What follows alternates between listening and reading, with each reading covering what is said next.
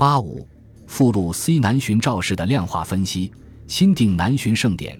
该书后来收入《四库全书》，提供了赵氏一等、二等人员的姓名及人数。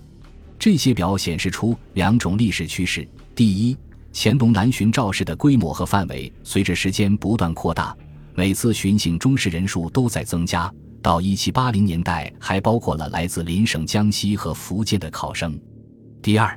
那些中士二等的考生数目总是一等考生的两到三倍，实际有职官任命的仅有那些中士一等者。中士二等的一百八十人皇帝是次段二批。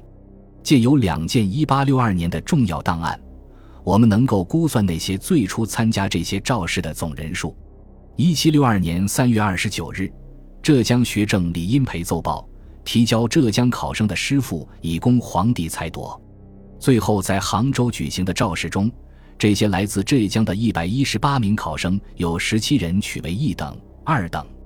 三个星期后，江苏学政刘墉、安徽学政刘兴伟会奏，已挑选了二百零三本诗赋呈现，供皇帝裁夺。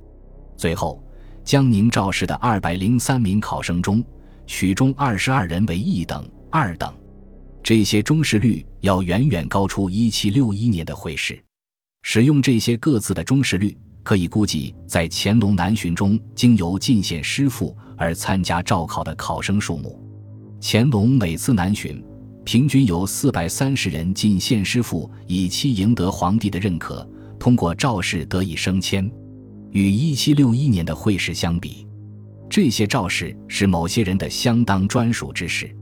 这些有抱负者，平均百分之七十来自江南。来自浙江的考生通过赵氏的机会稍高于江南，然而，随着时间的推移，来自江南考生的中试人数增加，逐渐在南巡赵氏中占据了优势地位。